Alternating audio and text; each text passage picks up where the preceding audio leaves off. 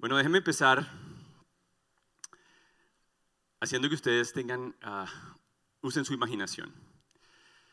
¿Cuántos acá son papás? Amén. Si no, yo creo que debe tener a un niño cerca en su casa. Imagínense que su niño o su hijo le dice, papi, quiero jugar a ser como Jesús. Yo soy papá de dos princesas y a mí me alegraría escuchar esto. Pero luego usted se percata que empiezan a pelear y a jugar a matarse unos a otros y luego el que celebra termina diciendo gané y empiezan a jugar a tener sexo. Uy, ¿qué pasó acá? Fácil. Estaban viendo dibujos animados. Esto no está lejos de la realidad. Hace poco recibí un mensaje de Citizen Go que invitaba a firmar para ir en contra de una serie de dibujos animados que mostraba a Jesús bajando de la cruz, matando a todo el mundo y luego teniendo sexo con dos mujeres. Porque es que ese es el hombre de esta generación. Ese es el héroe de esta generación, ¿o no? El que mata a todos y luego tiene sexo. Y esa es una de tantas cosas que hoy en día están pasando en nuestra sociedad que va contra Dios mismo, contra la hombría, contra el valor de la mujer, la familia. Y Dios sabe que necesita o que quiere usar a su iglesia para ir contra esta agenda, ¿no le cree? Ahora, la palabra de Dios, si usted la ha leído conmigo, ha visto que la victoria es de quien, como acaban de cantar, de Cristo. Y que aunque parece que el mal está ganando, en realidad, como dice la palabra en Proverbios 16, 14, toda obra del Señor tiene un propósito hasta el malvado fue hecho para el día del desastre, para el día del juicio, dice otra versión. En pocas palabras, aunque el mal parece que va ganando, en realidad está sirviendo para los propósitos de Dios, como Judas cuando traicionó y vendió a Jesús. Entonces, ¿qué vamos a hacer? Sabes, tú y yo estamos, hemos sido elegidos para ir contra eso que de pronto te mueve el corazón, esa insatisfacción o esa preocupación. Y estábamos hablando, ¿qué nos preocupa? Probablemente sea la agenda LGBTQ, o bueno, ahora tiene más letras. Y algunos han visto programas o, anuncios, noticias ¿no? de la primera tentación de Cristo, una serie brasileña que de una forma jocosa se burla del cristianismo y que además muestra a Jesús como gay. Pero no es la primera vez, hubo otra película que mostraba a Jesús como lesbiana. ¿Por qué usan a Jesús? ¿No? a nadie más. Hace, en 1996, Gallup, sacó una encuesta y en esa encuesta eh, esta nación, 68%, estaban en contra del matrimonio homosexual. Hace dos años la repitieron y ahora 67% la aprueba. En un poquito más de 10 años esta nación cambió completamente sobre esa visión. Pero esa no es la única agenda, también está la agenda de la inmoralidad, la agenda sexual, la de la violencia. Usted sabe que ahora a la distancia de un celular, los niños todos pueden caer adictos a la pornografía porque es el número uno de ingreso en Internet hoy en día. Pero no solamente eso, la trata de blancas, o como no, hace poco una polémica con respecto a la promoción de la pederastia. ¿Cómo así? Abuso a los niños ahora con la excusa de amarlos. ¿Qué está pasando? Esa no es la única agenda. ¿Dónde queda la mujer? A la mujer ya no se le denomina exclusiva. Y tampoco se le enseña a ser equipo con el hombre, sino a ser su rival. Y si no somos equipo, tampoco somos familia. Y es donde otra agenda está escondida, ¿no? La agenda educativa, la agenda contra la familia. Hace poco una de nuestras profesoras en el daycare nos contaba que renunció en su antiguo trabajo porque allá le obligaban a enseñar a niños casi bebés sobre la nueva identidad de género. Esto está pasando y se repite. Y entonces esta eh, agenda educativa nos está afectando ahora, porque como ya no hay familia, ¿quién educa a nuestros hijos? El Estado. ¿Bajo qué instrucciones? ¿no? Y por eso es que ahora nuestros jóvenes crecen con derecho a ser rebeldes, ir contra la autoridad, y cada vez hay más masacres, tiroteos, como hace poco o ayer en las noticias, tres tiroteos en solo 24 horas. Hace tiempo Michael Massey escribió, eliminaron no matarás y honrarás a tu padre y a tu madre y lo reemplazaron por tiroteos en las escuelas, abortos y tolerancia hacia la homosexualidad. Ahora que Dios ha sido expulsado de las escuelas, el crimen en las mismas ha aumentado 700%. Pero estoy seguro de que es solo una coincidencia. Escrito en God, not crime, bird from schools, o Dios, no el crimen, ha sido eliminado de las escuelas. Ah, pero bueno, esto no solamente ahí. ¿Qué tal como cuando un juez federal amenazó a la mejor estudiante de secundaria por haber puesto a Jesús en su discurso de graduación? O funcionarios públicos que prohibieron a un grupo de ancianos orar antes de comer o cantarle a Cristo en una de esas instituciones eh, para personas de tercera edad. Y yo podría continuar o no con todo lo que está pasando. Solo demuestra que estamos viviendo en un mundo que está cosechando lo que ha venido sembrando por años en el ateísmo, comunismo, en la moralidad, el desenfreno. Algunos dicen que estamos aún en momentos peores que las depravadas sociedades de tiempos antiguos. Pero ¿por qué empecé con esto? Porque tú y yo necesitamos ser conscientes, conscientes de lo que está pasando y que ese llamado y esa victoria de Cristo Viene también al usar a su pueblo como usó alguna vez a David, que enfrentó a un gigante y dijo, en tus manos me lo vas a entregar, en mis manos me vas a entregar este gigante. Y este no parece un gigante, pero en Cristo vamos a vencerlos y juntos vamos contra esta agenda. Y alguno acá puede estar pensando, eso no es conmigo, eso es con otros. Tal vez está simplemente viendo otra cosa. La Biblia lo llama estar dormido, no conocer la verdad. Pero oro a Dios que se despierte tu espíritu y veas la verdad, como lo dice a todos nosotros Timoteo en 2 Timoteo 2, 25 al 26. Así, humildemente, debes corregir a los adversarios, con la esperanza de que Dios les conceda el arrepentimiento para conocer la verdad, de modo que se despierten y escapen de la trampa en el que el diablo los tiene cautivos, sumisos a su voluntad. ¿Cómo hacemos esto? ¿Cómo? Lo acabamos de cantar. Nosotros debemos ser un ejército fuerte para hacer luz, porque estamos en esta serie Let There Be Light. Llevar esta misión y que se replique y se multiplique. Y hoy vamos a hablar de tres cosas no sirve hacer dos o una. Tres cosas que como iglesia fuerte debemos hacer para enfrentar lo que está pasando en este mundo, en la agenda del enemigo y para ir contra viento de María. Y por eso invito a Juan Carlos para que les cuente el primer tema.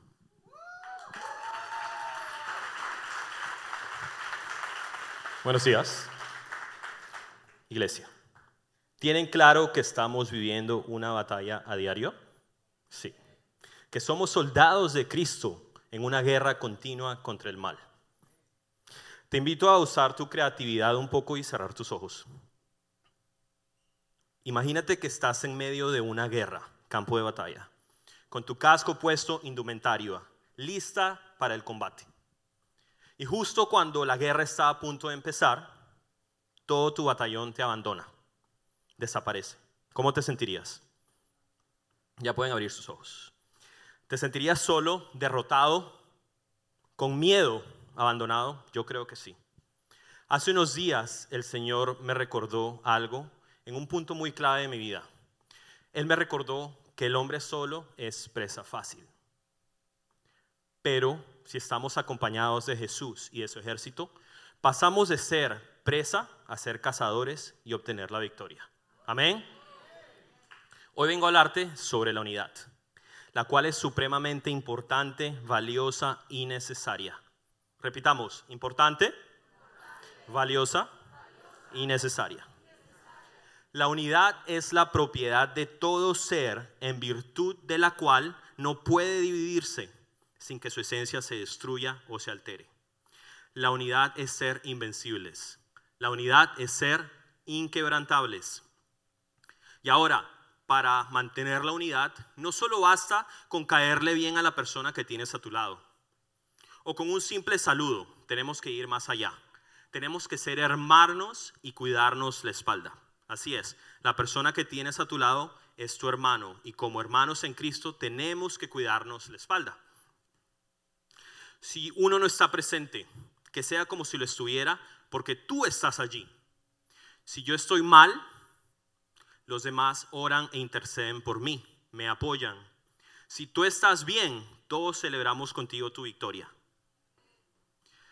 ¿Sabías que el ataque número uno de Satanás en contra de la iglesia es a través de la división, como lo dijo Daniel en la alabanza, y no se practicó?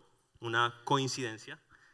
La única manera como vamos a ser invencibles contra el diablo es si combatimos toda clase de división, que en este caso es el contrario de la unidad.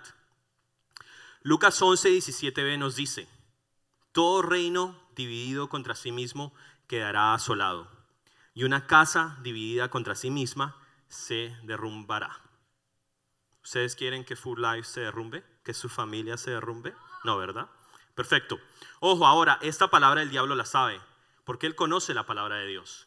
Él utilizará mentiras, él utilizará falta de perdón y otras cosas que empiezan a crecer en nuestro corazón, que eventualmente nos alejan de las personas. El diablo quiere que seas parte de esa conversación en la cual se está hablando mal de la persona que tienes a tu lado. Para mantener la unidad, no debes ser parte de esa conversación debes levantarte y salir de ese, de ese círculo. Debes llamar a esa persona a orden. No te quedes a defender. A lo contrario, sal inmediatamente, ya que a ti no te gustaría que en la situación opuesta yo o la persona que tienes a tu lado se quede escuchando toda la basura que tienen que hablar de ti, ¿verdad? Recuerda que con simplemente guardar silencio ya estás siendo parte de la división. No te puedes quedar a defender. Tienes que salir inmediatamente, llamar a orden y no ser parte de la división. ¿Estamos dispuestos a luchar en contra de la división? Sí, perfecto. Entonces tienes que ser siempre el primero en ir y solucionar cualquier problema que te esté alejando de alguien. Imagínate ahora en el peor momento de tu vida. Podemos volver al campo de batalla que nos imaginamos hace unos minutos. El momento más bajo el momento en el que estaba solo, derrumbado, solo en el campo de guerra. ¿Qué hubiera sucedido si a tu lado hubieras tenido a un ejército librando la buena batalla? ¿Qué hubiera sucedido si no te hubieras tropezado y no hubieras estado solo? Si hubiera habido alguien para levantarte. Muy probablemente hubieras obtenido la victoria, ¿verdad? Recuerden que solo cada uno de nosotros asustamos a 10 demonios pero dos unidos asustan a diez mil. Qué gran ejemplo del poder de la unidad, ¿cierto? Uno solo asusta a diez demonios, pero dos asustan a diez mil. Empecemos a contar cuántas personas hay en este templo. Amén. Nos comprometemos a cuidar la unidad en nuestra iglesia, en nuestra casa y en nuestra sociedad. A guardarle la espalda a la persona que tienes a tu lado y batallar en contra de la división con todas sus fuerzas. No lo olvides, la unidad es indispensable y necesaria para obtener la victoria, para ser invencibles e inquebrantables. Como dice Eclesiastés 4:12, uno solo puede ser vencido, pero dos pueden resistir. La cuerda de tres hilos no se rompe fácilmente. Recordamos nuevamente el primer punto que es... Ahora continuamos con la lealtad. Buenos días, iglesia. Somos tan unidos que miren, Juanca y yo trajimos casi los mismos zapatos. Es una mucha unidad, mucha unidad en esta iglesia. Bueno, hoy precisamente, como ya vimos con, con, con Juanca, es un tema impresionante, la unidad. Y para mantener nuestra, esta unidad en nuestra iglesia es indispensable que tengamos en cuenta dos elementos, la lealtad y la fidelidad. Hoy yo les vengo a hablar de la lealtad, que lo que significa la lealtad es tener honor amor y por, por, eh, por gratitud. Tú no le serás eh, eh, o no le harás nada contrario a lo que Dios dice. O no le harás daño, nada, por, nada, que le, nada que le haga nada en contra de tu familia ni de tu iglesia. En Full Life precisamente hemos declarado que nos moveremos por el principio de la lealtad, el cual es el punto número dos de, nuestro, de nuestra cultura Full Life. ¿Quién se sabe el punto de la, de la cultura Full Life? Todos nos la sabemos cuál es. Como que nadie se la sabe. Bueno, les toca pasar por Full Star entonces. ¿Somos qué? Somos leales. Somos leales a Dios, somos leales a nuestra familia y somos leales a nuestra iglesia. Esa es la cultura full life que tenemos acá. Sin embargo, hoy les vengo a hablar sobre la lealtad. ¿Por qué? Porque es un punto muy, pero muy, muy eh, importante. Y esa lealtad a Dios. A Dios y a su propósito. El ejemplo número uno de que vemos de lealtad, precisamente lo encontramos en la Biblia con Jonatán, que era el, hijo del rey Saúl. En primera de Samuel 20 eh, vemos cómo, eh, cómo a Jonatán le tocó tomar una decisión bastante difícil, que era o serle leal a su papá, que era el rey de Israel, o serle leal al plan de Dios y ayudar a su amigo David. Saúl, por su parte, él quería matar a, David, ¿por qué? Por celos, porque ya el pueblo de Israel quería, eh, o sea, lo quería más a él porque pensaba, obviamente, porque lo tenían como el mejor guerrero de todos, o sea, derrotó a Goliat, por favor. Era un guerrero, eh, era un guerrero impecable, furioso, era buen, un buen guerrero. Claro, Saúl lo tenía entre ojos y lo quería matar, lo quería perseguir. Pero el plan de Dios era de que el David se convirtiera en rey. Anteriormente ya el Señor lo había, eh, lo, había puesto sus ojos en David para que reemplazara a Saúl. Por eso que le tenía mucha envidia. Pero Jonatán, vemos que Jonatán, él lo que hace es que defendió a David, lo protegió ante las garras de su propio papá, de su propia familia. Y así Jonatán fue básicamente fiel, o perdón, leal al plan de Dios. Entonces, ¿qué debemos sacarle a este pasaje? Nosotros debemos ser leales a qué? Al plan de Dios. Al plan de Dios sobre cualquier cosa que nuestra familia esté pensando, cualquier cosa que nuestros amigos estén pensando. Debemos ser leales por encima de ellos inclusive. Puede sonar fuerte, pero es así. Si tú le eres leal a Dios, tú le eres leal a todo el mundo. Es la única manera de uno ser leal. Asimismo pasa también con tus amigos. Si tu amigo, si tu mejor amigo tus amistades, tú ves que a uno de ellos está faltando a ser leal a su esposa o está haciendo algo incorrecto, tú debes de ser leal a Dios y llamarlo a cuentas. Como decía Juanca, debes llamarlo a cuentas. Pero si esa persona no se pone en orden, tú debes de alejarte, porque eso se pega y tú tienes que serle leal al, plan de Dios. ¿Y cuál es el plan de Dios en este caso? Que tú seas leal a tu matrimonio, que tú seas leal a lo que dice el Señor, que es lo que nosotros tenemos que hacer, ser leales con nuestras autoridades. El plan de Dios es que nosotros honremos a nuestras autoridades, a tu pastor, sí Señor, a nuestros líderes. Sí, tenemos que ser leales a eso, honrarlos. ¿Y qué significa honrar? Cuando salimos de aquí de los domingos o de cualquier servicio, nos reunimos en familia o con amigos y de pronto se salen unas cositas de que, ay, no me gustó que el pastor hizo esto, ay, no me gustó que este líder hizo esto, o que una persona de la iglesia. No, no nos sentemos con esas personas. Seamos leales al plan de Dios. ¿Y qué dice el, el Señor acerca de esto? Acerca de nuestras autoridades. Él dice que nosotros tenemos que honrarlos. Ese es el plan de Dios. Y tenemos que ser leales ante esto llamar a cuentas. No nos sentemos con esas personas hasta que se pongan en orden. Lo volvemos a repetir porque es algo que tiene que clavarse acá. Podemos ser leales a todo el mundo y cuando digo a todo el mundo es o a Dios o al mundo. ¿Podemos ser leales a las dos cosas al mismo tiempo? ¿A los dos podemos ser leales? No. La respuesta es no. Lo vemos con Jonatán. Jonatán tuvo que o decidir entre serle leal al plan de Dios o serle leal a el papá, que era su familia. En Mateo 6:24 dice, nadie puede servir a dos señores, pues menospreciará a uno y amará al otro, o querrá mucho a uno y despreciará al otro.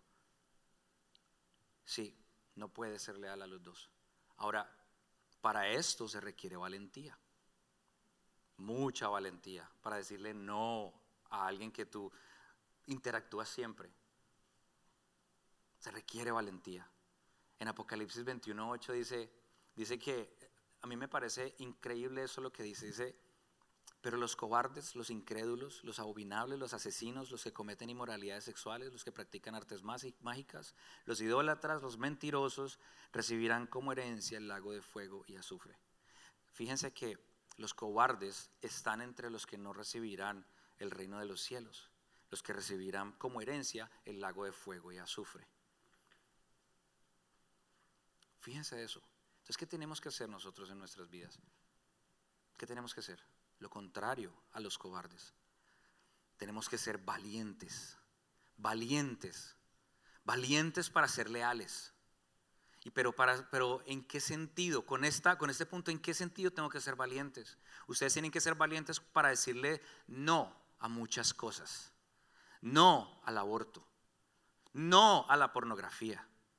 No a la agenda homosexual, que ni siquiera quiero decir ese poco de, ese poco de abecedario que hay, porque realmente ya no tienen identidad. Y aquí está lo más importante, no a tu cónyuge, no a tu familia, no a tus amigos, cuando están en contra del plan de Dios.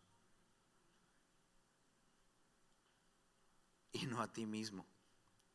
No a ti mismo cuando tus deseos mismos te quieren hacer pecar o llevar a ese punto donde, donde vas a tener que serle desleal al plan de Dios. ¿Qué quiere decir? que tus deseos van a, van a hacerte llegar a ese punto, si tú te dejas seguir por ellos. Tenemos que guiarnos por esta lealtad. Y muchas veces te va a tocar pararte de ciertas mesas donde tú ya estás cómodo, donde realmente no hay nada constructivo en esas mesas. Te va a tocar pararte y decir, no, ustedes están haciendo algo malo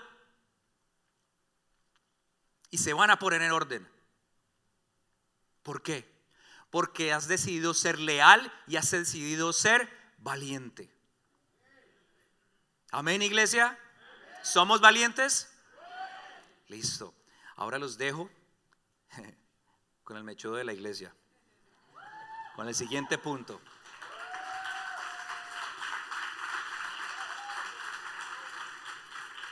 Lo que él no sabe es que yo estoy preparando una peluca para él para más adelante. Así que el siguiente punto es la fidelidad. Nosotros tenemos que ser fieles y el ejemplo más importante de fidelidad lo encontramos en Jesús. Jesús fue fiel hasta el final y la fidelidad fue la gasolina de Jesús para terminar el ministerio y para obtener la victoria. Esto fue lo que lo hizo a él obtener el plan de salvación para entregárnoslo a nosotros. La fidelidad se prueba cuando las cosas no están bien alrededor de nosotros. Podemos saber que somos fiel cuando todo está yendo mal y de repente nosotros queremos seguir en una forma positiva hacia adelante. A nuestro lado tenemos personas que pueden probar si son fieles a nosotros o si ellos mismos son personas fieles. Sabemos que estas personas se muestran en los momentos difíciles de nuestra vida si todavía siguen al lado de nosotros. En esta pandemia nosotros pudimos ver de que hay muchas personas fieles y pudimos encontrar qué personas en realidad son fieles en nuestra vida, ¿verdad?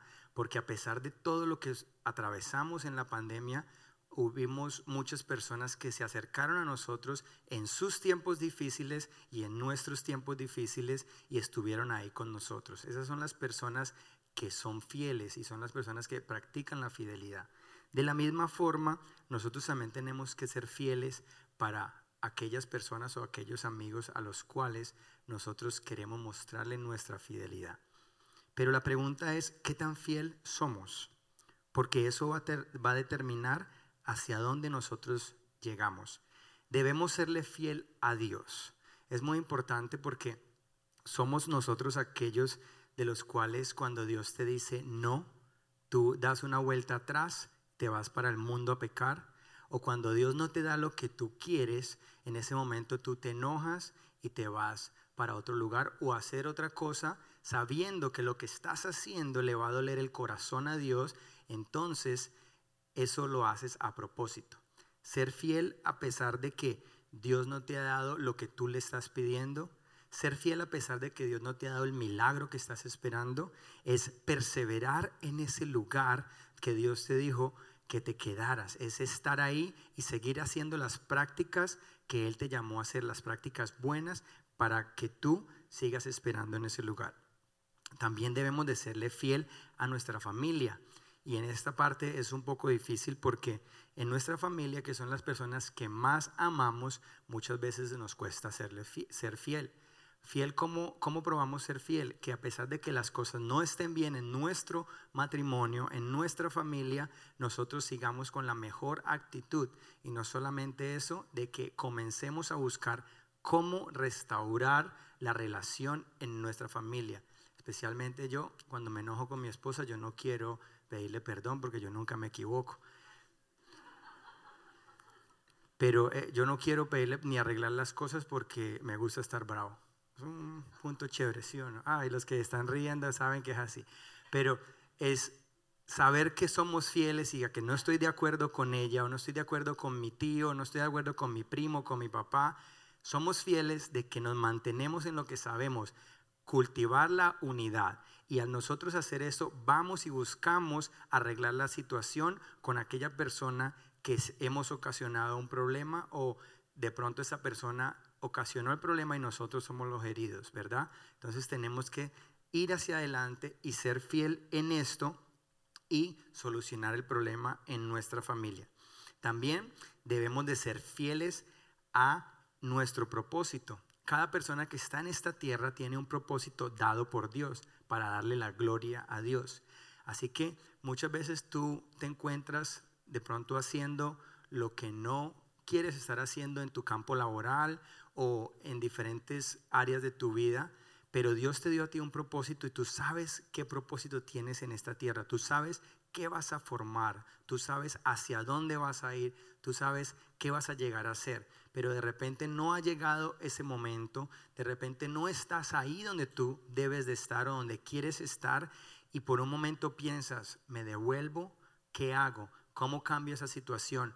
La verdad es de que la fidelidad se muestra ahí, en que tú sigas haciendo lo que debe de estar haciendo, en que en medio de lo que estás haciendo hagas lo correcto, en medio de tu trabajo, en medio de tu vida, en medio de que estás en la casa con tus hijos, en medio de que estás siendo jefe o estás siendo empleado, en ese momento se va a probar de que tú eres fiel, de que tú sigues persistiendo en lo que debes de estar haciendo. ¿Para qué?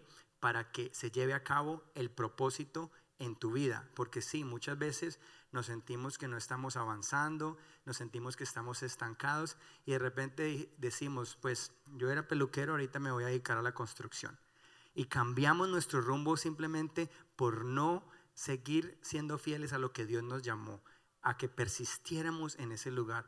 Así que la fidelidad va más allá de un patrón de conductas. La fidelidad es una decisión en tu corazón de persistir cuando las cosas están mal, cuando las cosas no están en el mejor panorama, cuando las cosas no están color de rosas, cuando las cosas no se ven de la forma que te encantaría que fueran. En ese momento tú tienes que ser fiel y especialmente en este tiempo en el cual estamos viviendo debemos de ser fiel a lo que ya Dios nos dijo que fuéramos para contrarrestar nosotros todo lo que está sucediendo y a través de nuestra fidelidad predicaremos y llevaremos ese mensaje a otras personas. Así que el ejemplo más importante de fidelidad lo tomó Jesús. ¿Por qué? Porque en esa cruz Él iba a ser crucificado por ti y por mí. Y Él sabía que lo íbamos a escupir, que lo íbamos a vituperar y a pesar de eso, Él siguió siendo fiel. Wow. Iglesia, no sé si tú esta mañana has sido confrontado por lo que el Señor ha traído para compartir a nuestros corazones. No sé cuántos tal vez en este momento se han quitado una venda de los ojos o están atemorizados por lo que está sucediendo. No sé si tú estás en esa posición en la cual yo me encuentro en este día. La verdad que más allá de querer compartir un mensaje, es hablar una realidad que muchas veces hemos querido acallantar, el evitar o el, el estar de acuerdo con la televisión que ves, con los mensajes que escuchas, con las conversaciones en las que estás. el acallantar, el silenciar tu opinión por miedo a ser rechazado, a ser llamado religioso o inclusive loco. Sé si en esta mañana el Señor tal vez te ha dicho, ahí cuando era el momento de, de buscar la unidad en tu familia, en llamar a orden, decidiste dar un paso atrás por miedo a... No sé si en tu lugar de trabajo has caído en esos tiempos en donde empezamos a hablar de otros y luego has sido confrontado porque te has dicho a ti mismo, si así como hablan de Él, hablarán de mí. No sé si a través de tus acciones has impedido que tu familia se acerque a Cristo. Porque como decía Anderson, en lugar de buscar la unidad por medio de lo que tú haces, de lo que tú dices, sencillamente decides quedarte en tu orgullo, ensimismado, decir, este soy yo. Y no hay nada que pueda hacer. Les tocó aguantarse al peor del plan, ¿verdad?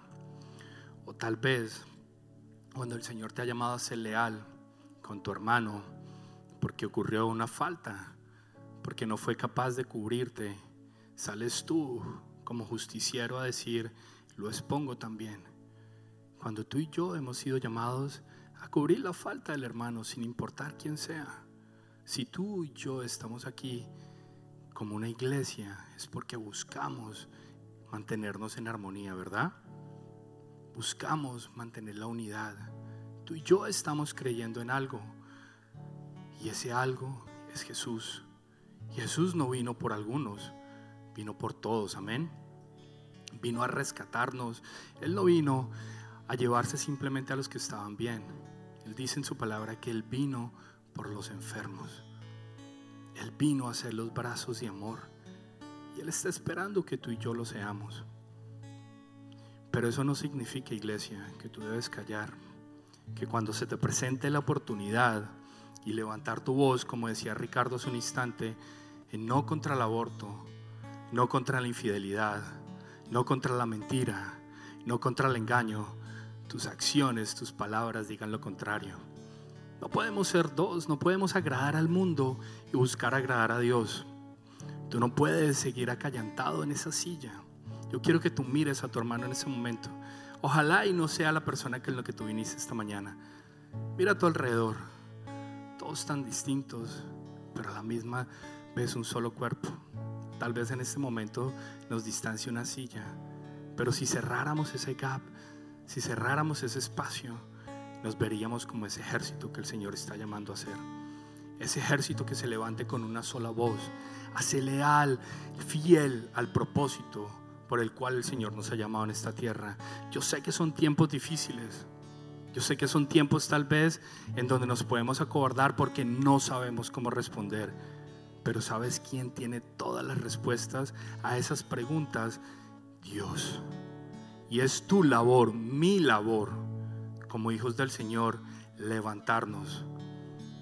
Yo esta mañana quiero invitarte, iglesia, que pongas en tu mente cada una de esas faltas si tuviste la oportunidad de recorrerlas y darte cuenta que has dejado de ser unido a tu familia, que has dejado de ser unido a tus padres, que has dejado de ser unido a tu hermano, que has dejado de ser unido a tu esposa, a tu esposo, que has dejado de buscar la unidad en tu hogar, en tu lugar de trabajo, en tu lugar de influencia, en la escuela, en la iglesia, porque no te caen, porque no te gustan, porque te parece que no se viste como deberías. Arrepiéntete en este momento, entrégasela al Señor y Señor, en esta mañana venimos delante de ti a clamarte, Señor, reconocemos que hemos fallado, Señor, que no hemos buscado permanecer, estar en unidad. Señor, hoy delante de ti reconocemos nuestra necesidad absoluta de ti, Padre. Hoy clamamos, Rey, para que tú nos levantes como un solo cuerpo, como una sola casa, como un solo ejército, Señor, porque tú no estás buscando afuera que otros vengan y se levanten. Tú estás buscando en medio de esta tu iglesia ese ejército que necesitas para hablar la verdad, para declarar que tú eres un Dios fiel, que tú eres un Dios vivo, que tú eres un Dios restaurador, que tú y yo defendemos la verdad de este mundo, Señor, creemos en el principio del matrimonio, que creemos en una en una familia monógama, Señor, que creemos en hijos levantados en tu verdad, que creemos que es más importante ser fiel a tu verdad, a tu palabra, Señor, que creemos, Señor, que en unidad podremos conquistar, Señor, que tú has dado la batalla, que tú nos has llamado de diferentes lugares, de diferentes profesiones, de diferentes nacionalidades, Señor, para ser un solo cuerpo, que cuando tú nos miras, no miras a Daniel, no miras a Andrés, no miras a Sonia, miras a tu Hijo tal cual y como eres. Tú te levantas, te regocijas en vernos como hijos tuyos, Señor.